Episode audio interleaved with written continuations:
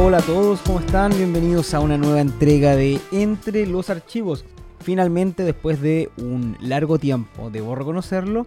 Pero bueno, acá estamos, finalmente, como estaba diciendo, con la cuarta entrega de esta serie de cuatro capítulos donde vamos a hablar de los diferentes conceptos relacionados al golpe de Estado en Chile del año 1973, habiéndose cumplido este año 2023 50 años de este. El primero de ellos fue sobre el concepto de qué es un golpe de Estado y explicamos bien cómo fue el caso comparado con la teoría del golpe de Estado en Chile. El segundo, siguiendo la misma lógica, sobre dictaduras y el tercero sobre derechos humanos. Y bueno, en este cuarto capítulo vamos a hablar de la Guerra Fría y cómo afectó la lógica imperante en este periodo histórico al golpe de Estado que se realizó en nuestro país. Porque claro, mucho se habla de la injerencia de Estados Unidos, quizás también algunos de la Unión Soviética, pero para poder entender realmente con lógica, estoy hablando de no de conocer los datos o las fechas o los sucesos en sí, sino que realmente comprender el porqué, el motivo, la lógica que había detrás de las acciones internacionales para con nuestro país, es importante entender entonces la lógica y los principios que imperaron durante la Guerra Fría y que finalmente terminaron con la injerencia de potencias extranjeras en la política interna de nuestro país. Y bueno, antes de comenzar les recuerdo que Entre los Archivos es una producción conjunta entre Estudios Neverland, la mejor casa productora que existe, y yo, es decir, de la Cruz Producciones. Sí, ahora tengo una pequeña productora que se encarga de hacer este trabajo desde casa. Recuerden entonces que si quieren apoyar la creación de contenido como este, pueden ir a estudiosneverland.com, donde junto con Eduardo de Ocaroe y Tomás el Amigo, hacemos un montón de cosas entretenidas e interesantes. Así que si quieren pasar un buen rato y reírse, estudiosneverland.com. Además, entre los archivos tiene una versión en YouTube, donde hago videos muy similares a estos podcasts, un poco más concisos, que tienen, eso sí, imágenes de apoyo para hacer la experiencia aún mejor. Es decir, no solo audio, sino que también apoyo audiovisual. Y les recuerdo que si quieren ver una cosa completamente diferente a lo que hago acá, pueden buscar en YouTube también Entre Paisajes, que es mi programa de viaje que estoy sacando. Está ya disponible hace tiempo en Estudios Neverland. Pero estoy liberando algunos capítulos antiguos, son capítulos como de inicio, quizás con algunos problemas técnicos que tuvimos, como todo inicio, siempre es complicado, pero esos capítulos que son más antiguos se están liberando por YouTube. Así que siempre se agradece que busquen en YouTube y que se suscriban, no pierden nada, no les cuesta nada, es absolutamente gratis. Y a mí me ayuda harto para ir liberando después cada vez más capítulos que yo les aseguro que están cada vez mejores, o sea, realmente mejores. Bueno, vamos ahora al contenido entonces, al contenido mismo de este capítulo. Capítulo que de por sí me llama mucho la atención porque es una clase en sí completa, una clase aplicada de los principios que rigen la geopolítica moderna. La verdad que acá, más que hacer un repaso histórico, vamos a concentrarnos mucho en los principios que rigen las relaciones internacionales, obviamente desde el realismo puro. Y quizás con este capítulo vamos también a, entender bien qué motivó a Estados Unidos a meterse en Chile, bueno, y en muchos otros países, al igual como lo hizo la Unión Soviética, pero en este caso, como vamos a ejemplificar con Chile, vamos a entender bien, eh, quizás mucha gente no lo entiende del todo, pero acá vamos a entender bien los motivos por los cuales Estados Unidos se metió mm, a la política chilena, es decir, apoyó de alguna manera el golpe de Estado. Ojo, entender no es justificar. Pero cuando escuchen este capítulo van a saber efectivamente por qué pasó esto. ¿Qué es lo que temía Estados Unidos y por qué era tan importante para Estados Unidos que la Unión Soviética no estuviera metida en América? Recomiendo entonces para hacer más fácil el entendimiento de este capítulo que escuchen el capítulo disponible tanto en Spotify, es el cuarto de los capítulos que hice para esta plataforma, y también disponible para YouTube, creo que es uno de los últimos que hice para YouTube, sobre qué es la geopolítica. Porque realmente si escuchamos eso y entendemos muy bien cómo funciona esta disciplina y cuáles son los principios que la sostiene, vamos a entender mucho mejor este capítulo. Igual voy a trabajar esos temas acá, pero obviamente con menos desarrollo que en un capítulo propio que es solamente de geopolítica. Habiendo dicho eso, comencemos por el principio, y por el principio me refiero al pasado. Antiguamente, cuando no existían todas las leyes de regulación internacional que existen hoy en día, en específico estoy hablando principalmente de la creación de la Carta de las Naciones Unidas, bueno, antes de eso eh, el mundo funcionaba simplemente por fuerza. El más fuerte se imponía sobre el más débil y es por eso que la figura por excelencia era el imperio. Imperio, como ya lo he dicho tantas veces, es la figura o configuración política donde un pueblo domina y conquista a otros. ¿Ya? Y la dominación tiene que ser efectiva a través de la coerción y el uso de la fuerza. Por lo tanto, antiguamente eran muy comunes las invasiones. A medida que un país se iba haciendo más fuerte, iba pasando por sobre los otros. Y después si aparecía otro más fuerte, más fuerte, perdón, pasaba por sobre este otro.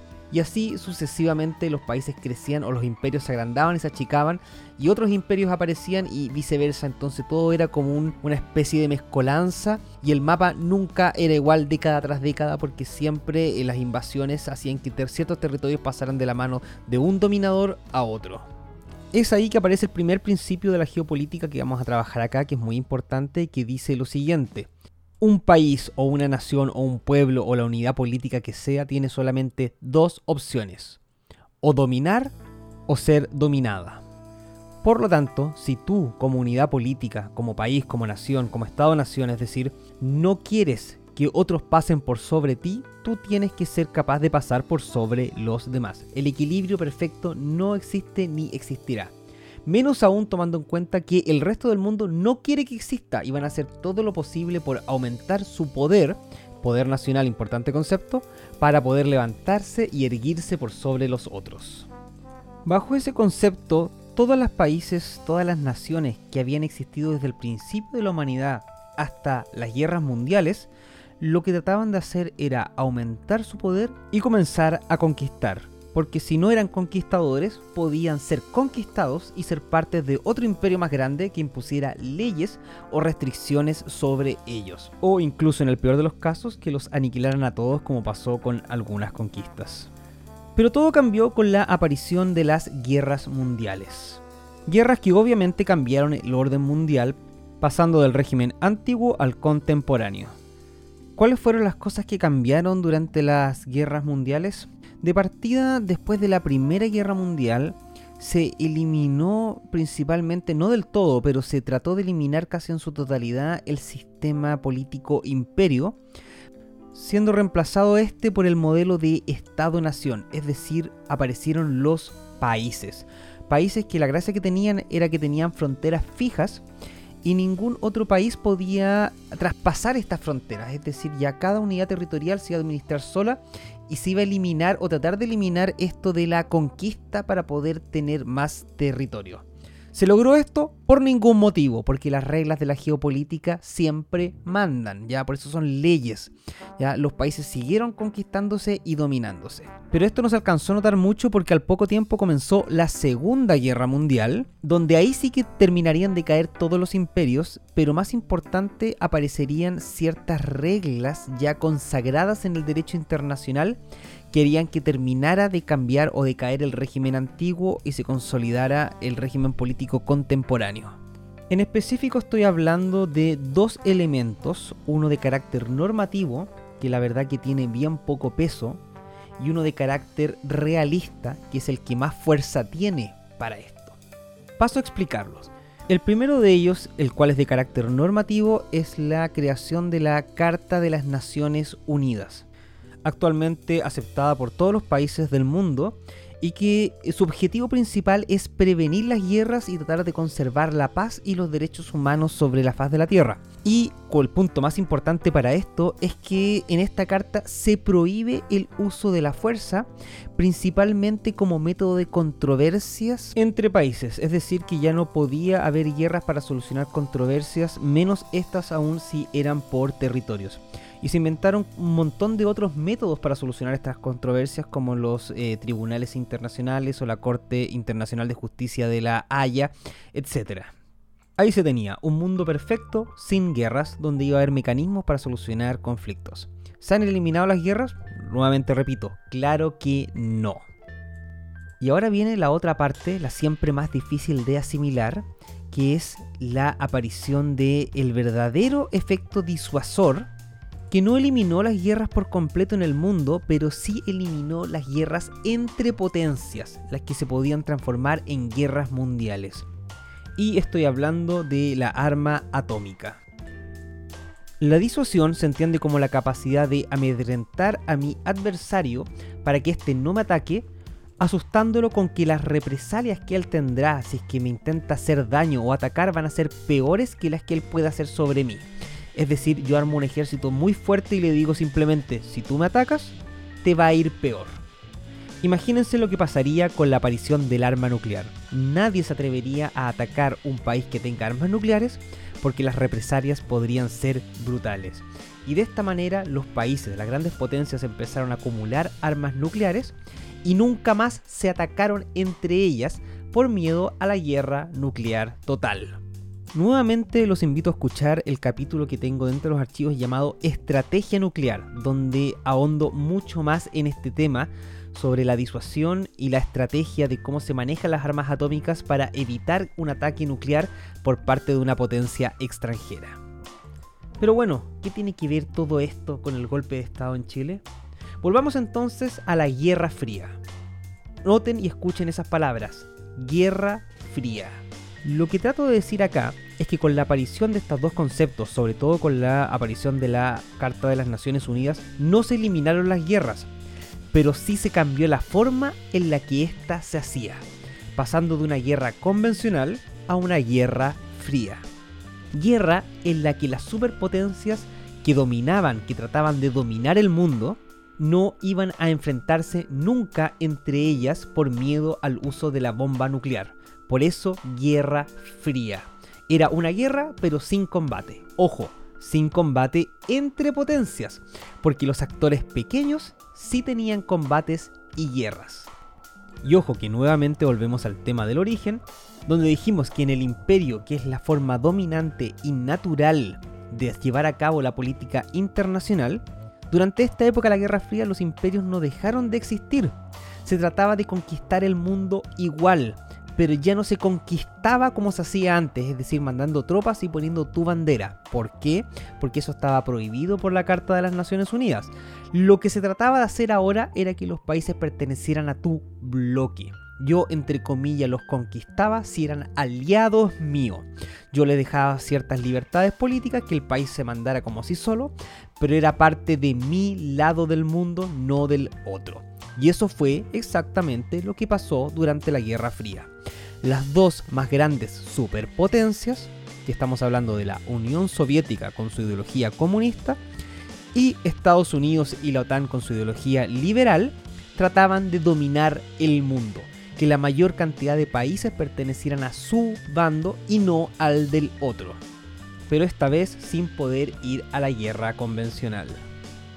En teoría, la primera parte de la Guerra Fría, la cual fue muy corta, fue de manera pacífica. Simplemente se vieron qué países quieren pertenecer a mi bando, ya ven tú, ven tú, ven tú también, y qué países iban a ser parte del otro bando, el de acá, el de más allá, y así se formaron los grandes bloques. Pero luego, obviamente, ninguno de los dos bandos quedó conforme. Entonces ahora el objetivo era hacer que los países que eran parte del bando de mi oponente pasaran a ser parte del bando mío. ¿Y cómo se hace esto si no se puede hacer la guerra tradicional? Bueno, ahí aparece el concepto de guerra subsidiaria.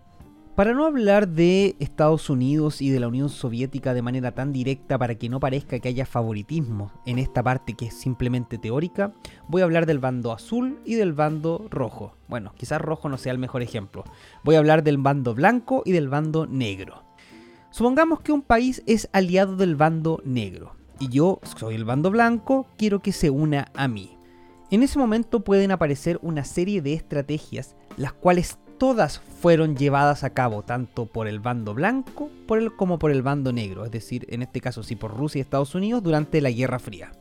Entonces, si yo soy el bando blanco, lo que puedo hacer es buscar dentro de este país, por ejemplo, una crisis política. y avivar esta lo más posible para que naturalmente el país cambie de bando por sí solos internamente. Es decir, que el país vote por un presidente que haga que el país se vaya al otro lado. Pero esto en general pasaba muy poco. Otro caso un poco más violento era formar o que se formara naturalmente una guerra civil y apoyar a uno de los bandos, el bando que iba a estar luego de tu lado obviamente, entregándole entrenamiento, dinero y armas. Una tercera opción, ya bastante más violenta por parte del país blanco, por parte del país negro, era directamente participar dentro de esta guerra civil. Siempre con cuidado de que no aparecieran las tropas del equipo negro, porque ahí, si los dos países potencias se enfrentaban, podía terminar en una guerra nuclear. Pero como por ejemplo fue el caso de Vietnam, donde Estados Unidos sí participó dentro de la guerra para eliminar o tratar de eliminar al Vietcong, que eran los comunistas de Vietnam, esto sí se podía hacer porque los rusos no estaban directamente en combate sobre suelo vietnamita. El caso contrario pasó en Afganistán, donde sí estaban los rusos comunistas presentes, y por lo tanto Estados Unidos lo único que podía hacer, ya que no podía meterse directamente al combate, era subsidiar a los mujahidines, quienes eran guerreros locales que luchaban en contra de los rusos. Y bueno, la cuarta opción, que es la que nos atañe en este momento, era hacer un golpe de Estado.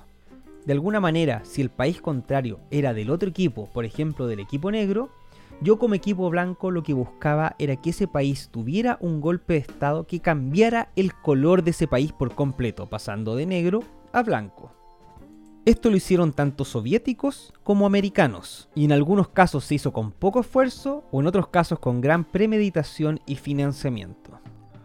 Supongo que hasta ahora se entiende la lógica y la operación de cómo funcionaba la Guerra Fría y casi todas las guerras que ocurrieron durante este periodo en todos los continentes del mundo eran por eso, porque las dos grandes potencias necesitaban que, eh, que el país en sí estuviera de su lado y no del otro y esto no tiene que ver específicamente con razones económicas ni nada por el estilo, tiene que ver simplemente con motivos geopolíticos en base a los principios geopolíticos que nosotros ya mostramos. Recordemos el juego de suma cero, que dice simplemente que lo que tú tienes más lo que tengo yo da en total cero. Por lo tanto, si yo quiero tener 1, tú tienes que tener menos 1. Si yo quiero tener 2, tú tienes que tener menos 2 no podemos bajo ninguna lógica tener los dos uno. Si yo quiero que el Congo belga sea mi aliado, no puede ser tu aliado si eres mi enemigo, o es del uno o es del otro. Por tanto, yo necesito que los países sean aliados y pertenezcan a mi bloque. Y bajo esa lógica es que ambos países se dedicaron a dominar al resto del mundo. Ya no como imperios tradicionales, sino que ahora bajo este extraño concepto de Guerra Fría. Salgámonos entonces ahora de la teoría y vamos a revisar exactamente qué es lo que pasó en América y qué es lo que pasó en Chile. Bah, perdón, antes de eso tengo que decir la última pieza de teoría. Una cosa llamada el área de influencia de un país o el patio trasero. No, incluso también se llama a veces los estados colchón. Y estamos hablando de los países que están lo suficientemente cerca de una potencia que en estricto rigor hacen de escudo ante otra potencia. Son los países que están entre tú y tu país enemigo y de esa manera mantienen cierta distancia geográfica con el otro. Con tal de que éste no se pueda acercar, estamos hablando de algo totalmente geográfico, medible en distancias. Si la potencia enemiga tuviera fronteras conmigo, significa que yo estoy al alcance de los misiles o que simplemente cruzando una frontera me pueden invadir. Por tanto, la existencia de estos países que me protegen, por así decirlo, impide que esto suceda. Por lo tanto, siempre se entiende que los países que están alrededor tuyo te deben pertenecer a ti, porque si llegaran a pertenecer o a ser aliados de tu enemigo, en ese momento tú eres muy susceptible de ser invadido o destruido. Es un poco lo que pasa con Ucrania y Rusia. Rusia no quiere que la OTAN entre a sus fronteras, por lo tanto no puede permitir que Ucrania, que es un estado colchón, sea miembro de las alianzas militares de los enemigos. Y por eso comenzó exactamente la guerra de Ucrania. Ya, ahora sí vamos a lo que pasó en América. obviamente los países que están alrededor de Rusia, en el Asia Central, los pertenecientes al Pacto de Varsovia y también a la Unión Soviética, tienen que ser los estados colchón de esta superpotencia. Y también, obviamente, el resto, toda América, mejor dicho, no el resto, toda América es el estado colchón o el área de influencia, o incluso llamada el patio trasero de Estados Unidos. Porque si la Unión Soviética entraba en América, estaba lo suficientemente cerca geográficamente hablando de Estados Unidos como para que pudiera ser un riesgo para este país. Es ahora que tenemos que hablar sí o sí de Cuba. Cuba está bastante cerca de Miami, de Estados Unidos, y se puede cruzar de un país a otro en un barco bastante pequeño. De hecho, están solamente a 90 millas de distancia, lo cual es bastante poco. Y bueno, Cuba siempre había sido un aliado, prácticamente una colonia de Estados Unidos, hasta que llegó la Revolución Cubana. Sí, las condiciones de vida en Cuba no eran muy buenas, al igual que en muchos países de América, sobre todo de la América caribeña, y es así que se levanta una oposición guerrillera izquierdista en Cuba, liderada por Fidel Castro, que termina finalmente en el año 1958 derrotando a Fulgencio Batista, que era el presidente, presidente dictador de Cuba en ese momento, instalándose el régimen que conocemos hasta el día de hoy en este país, en Cuba. Un par de años más tarde, el año 1961, se llevaría a cabo la invasión de Bahía Cochinos, Playa Girón en Cuba, donde Estados Unidos trataría de recuperar el poder hacia su bando, invasión que fracasaría. Y acá nos aparece otra regla de la geopolítica que es importante recordar, y es que ningún país pequeño puede sobrevivir por sí solo sí o sí tienen que pertenecer a algún grupo más grande, alguna alianza internacional, sobre todo liderada por una potencia, sobre todo liderada por una potencia con poder nuclear. Es así que después de esta invasión norteamericana, sí o sí Cuba tendría que afianzar sus nexos con la Unión Soviética. Y acá viene el suceso más importante para la Guerra Fría, quizás en el mundo entero, que es la famosa crisis de los misiles. Pero antes de ir a esto, quiero remarcar nuevamente que toda la lógica ocurrida en este periodo tiene que ver con bloques y alianzas. Los países grandes buscaban tener la mayor cantidad de países chicos a su lado y los países chicos obviamente tienen que ojalá pertenecer a un bloque más grande. Y en esta lógica se fue toda la Guerra Fría. Volvamos entonces a Cuba y a la crisis de los misiles. Rusia se estaba acercando más geopolíticamente hablando a Cuba y decidió, y esto sí que es la parte importante, enviar misiles nucleares a la isla cubana, los cuales apuntarían directamente a Estados Unidos. Así, en octubre del año 1962, ciertos informes de inteligencia norteamericanos, específicamente fotos sacadas desde aviones, mostraban cómo había ciertas bases o plataformas de lanzamiento de misiles de medio alcance en Cuba, los cuales debido a la cercanía de la isla con Estados Unidos podrían haber impactado en las principales ciudades de la costa este de este país y al mismo tiempo una flota de buques viniendo directamente desde Rusia transportando las armas nucleares. Es así que comienza esta crisis, la después llamada crisis de los misiles, entrando en DEFCON 2 en Estados Unidos, eh, un nivel de alerta muy alto. Crisis que podría haber terminado literalmente en la guerra mundial y debido al arsenal o al tamaño de los arsenales de cada país, quizás también en la destrucción del mundo entero. Finalmente esto no llevó a nada, tienen que saber eso. los misiles se devolvieron a Rusia, Estados Unidos también retiró algunos misiles que tenía por allá.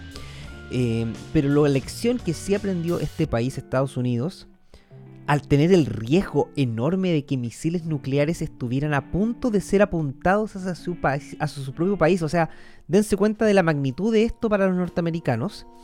Lo que aprendió Estados Unidos es que no podía permitir bajo ningún motivo que ningún país de América cayera en manos o se hiciera aliado de la Unión Soviética.